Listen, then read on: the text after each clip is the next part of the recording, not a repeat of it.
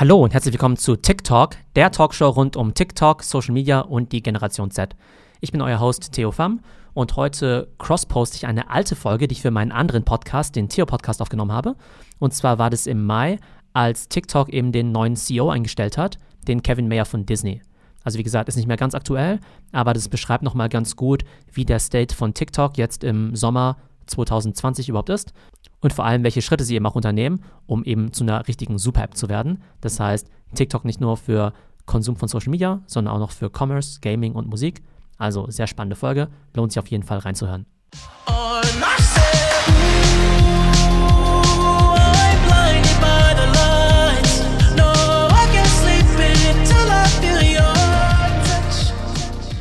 TikTok ist ja mit Abstand derzeit die heißeste Social Media App der Welt. Ich habe ja schon oft drüber gesprochen und die haben jetzt eben einen neuen CEO engagiert und zwar den Disney Executive Kevin Mayer, über den ich gleich noch ein bisschen mehr im Detail erzähle. Und TikTok hat ja eben wirklich ganz, ganz große Pläne und da wird eben der neue CEO auch eine gewaltige Rolle beispielen.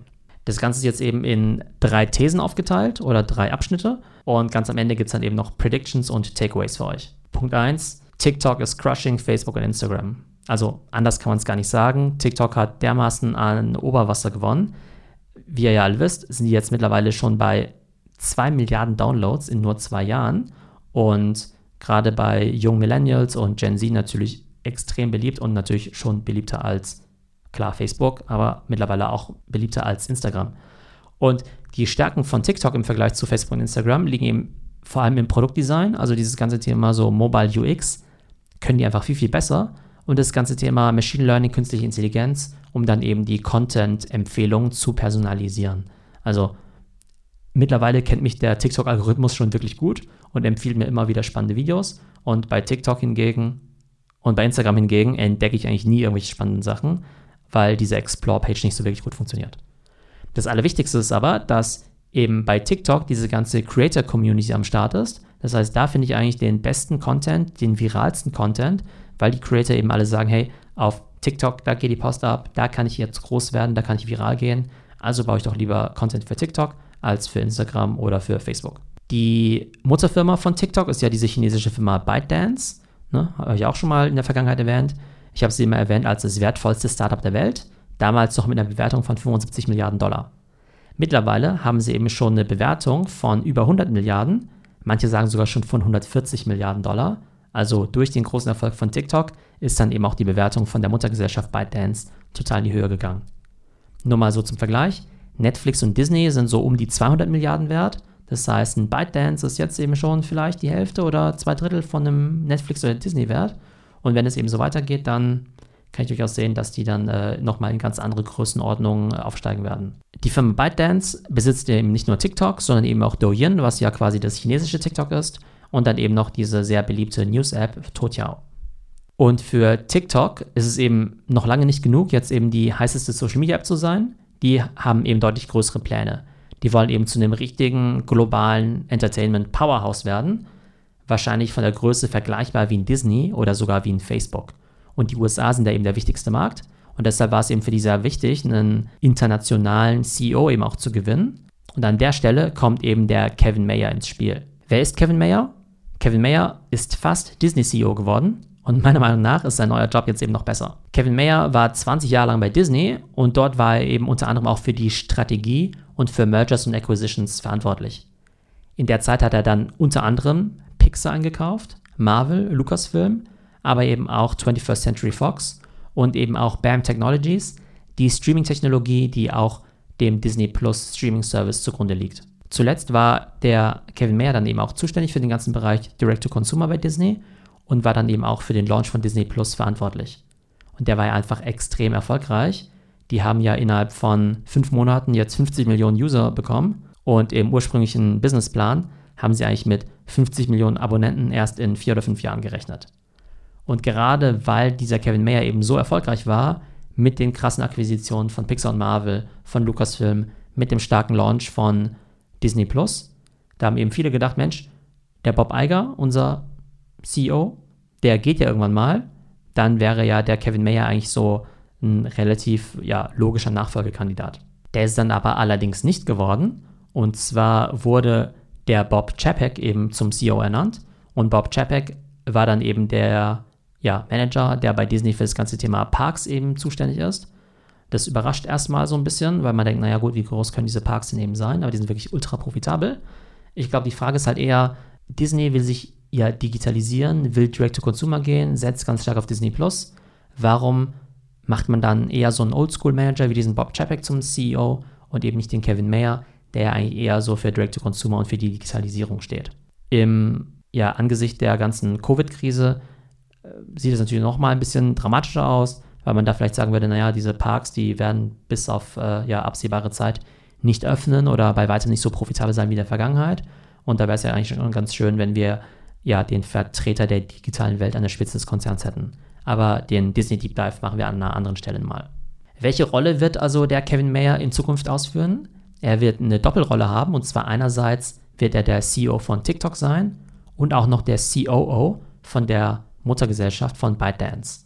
Und ich glaube, dass vor allem seine Erfahrung mit den großen Deals mit Mergers und Acquisitions eben TikTok dabei helfen könnte, in neue Bereiche reinzugehen, wie zum Beispiel Musik oder Gaming. Vielleicht müssen neue Deals ausgehandelt werden, vielleicht will ByteDance sogar neue Companies eben kaufen und eben auch fusionieren. Wie ihr ja wisst, ist ja TikTok auch unter anderem dadurch entstanden, dass ByteDance Musical.ly gekauft hat und dann ja gelauncht hat und eben auch ähm, ja, andere Schwerpunkte gesetzt hat. Ähm, und sowas könnte dann eben auch Aufgabe von Kevin Mayer sein. Ein anderer wichtiger Bereich ist das ganze Thema Talent Development. Und zwar ist es ja so, dass in der alten Welt oder sagen wir mal aktuelle oder vergangene Superstars wie eine Selena Gomez, wie ein Justin Timberlake, eine Britney Spears, die haben ja alle ihre Karrieren auch bei Disney gestartet. Und ich bin der festen Überzeugung, dass die Ikonen der nächsten zehn Jahre eben TikToker sein werden. Eben TikToker wie die 16 Jahre alte Charlie D'Amelio, die ja innerhalb von einem Jahr 50 Millionen, 50 Millionen Follower bei TikTok gewonnen hat. Also echt extrem heftig. Und wenn der Kevin Mayer sozusagen vielleicht ein bisschen was von dieser Disney-Erfahrung mit zu ByteDance oder TikTok bringen kann, dann können eben diese TikToker vielleicht wirklich zu globalen Superstars werden. Last but not least ist es eben auch sehr wichtig, dass der Kevin Mayer eben auch ein amerikanischer Executive ist, weil TikTok ja durchaus einige Probleme auch mit den amerikanischen Regulierungsbehörden hat, die das Ganze natürlich relativ kritisch sehen, dass eine chinesische Firma die beliebteste App von amerikanischen Teenagern ist. Also da wird es sicherlich nicht schaden, dass äh, die Regulierer dort ein vertrautes Gesicht mit dem Kevin Mayer sehen, obwohl man dazu sagen muss, dass das eigentlich der Vergangenheit eher der Job von Bob Iger war, mit denen eben ja zu sprechen und zu verhandeln. Aber wie gesagt, amerikanischer CEO ist schon mal nicht verkehrt. Die Frage stellt sich jetzt natürlich, ist der Kevin Mayer jetzt eigentlich die richtige Person für diesen Job? Und klar, der war natürlich extrem erfolgreich, aber der ist natürlich jetzt nicht so der perfekte Fit für eine Firma wie TikTok. Der kommt eher aus der Welt der alten Medien, also eben Disney, und ist jetzt eben auch nicht gerade so ein Digital Native. Also der ist 58 Jahre alt und klar, Alter ist nicht alles, aber das wird jetzt nicht so der Mensch sein, der wahrscheinlich äh, selbst TikTok genutzt hat, bevor er jetzt zum CEO geworden ist. Auch von den Skills her haben wir ja gesagt, der ist sehr stark im Bereich Deals und Strategie, aber ist eben kein operativer Typ und ist eben auch kein Experte, was eben Produkt oder Advertising angeht. Und das sind ja natürlich Skills, die super wichtig sind für eine Social Media App. Und ich könnte mir vorstellen, dass der Kevin Mayer wahrscheinlich sich eher auf seine Stärken fokussieren wird, das heißt Strategie, Business Development, Expansion. Und ich glaube, die Produktentscheidungen, die werden nach wie vor in China liegen und da dann eben auch bei dem Alex Zhu, der ja so dieses Product Genius hinter TikTok ist und eben auch ja President von TikTok ist oder war. Der dritte Aspekt, wo geht TikTok eigentlich hin? Und ich bin davon überzeugt, dass TikTok eine Media- und Commerce-Super-App wird. Und TikTok hat jetzt eben enormes Potenzial. Die sind jetzt schon extrem gut aufgestellt. Rein vom Geschäftsmodell her werden die ein riesiger Player werden im Bereich Brand Advertising. Ne? Also Brands werden eben sehen, hey, wir können auf TikTok unsere Zielgruppe erreichen. Und zwar nicht nur die ganz jungen Gen Zs, sondern eben auch zunehmend Millennials. Und TikTok wird dann eben auch in andere Bereiche reingehen. Nämlich Livestreaming, wo sie jetzt schon stark sind, Social Commerce, Musik und sogar Gaming. Also aus meiner Sicht wird dann TikTok dann eben eine Kombination sein aus TikTok, so wie es heute ist, plus Instagram, plus YouTube, plus Spotify, plus ein bisschen Commerce und ein bisschen Gaming. Also eben wirklich eine super App. Auf jeden Fall wird es eben super faszinierend sein zu sehen, wie sich das Ganze in den nächsten Jahren entwickelt.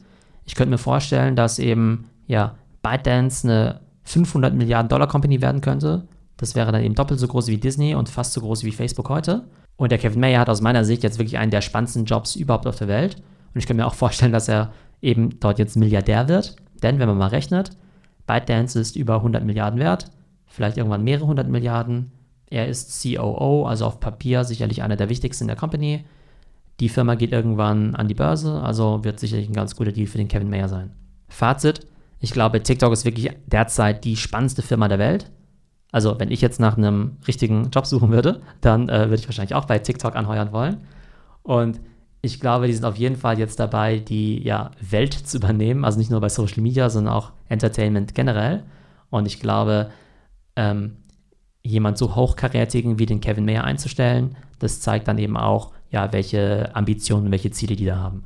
Persönlich muss ich sagen, dass ich ein großer Fan von TikTok bin und es jetzt mittlerweile deutlich mehr nutze als Instagram. Das Produkt ist einfach extrem gut. Den Content finde ich echt witzig und super kreativ. Von der Business-Perspektive her finde ich deren Strategie und Execution echt extrem gut bislang. Und ich freue mich echt schon, die ja, nächsten Schritte der TikTok-Evolution zu sehen. Nämlich was Longform-Video angeht, wo sie dann in Wettbewerb mit YouTube treten werden, Livestreaming, Social Commerce und wie gesagt eben auch noch Gaming und Musik. Und meine Prediction ist eben, dass in zwei Jahren ByteDance mit TikTok über 300 Milliarden Dollar an der Börse wert sein wird und damit wertvoller als Disney. Was sollten also die Takeaways für euch sein? Wenn ihr eine Company seid, die Marketing macht, dann sollte TikTok auf jeden Fall ein großer Teil eurer Marketingstrategie sein. Ne? Also seid bloß nicht die, die dann sozusagen das Ganze wieder komplett verpennt haben. Ne? Also ihr wollt euch jetzt nicht nachsagen lassen in zwei Jahren, dass ihr nichts bei TikTok gemacht habt, denn TikTok ist ja mittlerweile jetzt wahrlich kein Geheimtipp mehr mit eben zwei Milliarden Downloads. Wenn ihr sonst irgendwie in Marketing oder Media arbeitet, dann kann ich euch nur empfehlen, eben auch TikTok-Experte zu werden. Ich bin mir sicher, dass sich das extrem auszahlen wird. Und falls ihr immer noch nicht TikTok runtergeladen habt, dann kann ich euch einfach nur dazu ermuntern, das Ganze mal runterzuladen. Der Content ist super cool und das Produkt ist echt genial, also auf jeden Fall runterladen. So, das war's mit unserem Deep Dive zu TikTok, State of TikTok Mai 2020. Also macht's gut und bis zum nächsten Mal.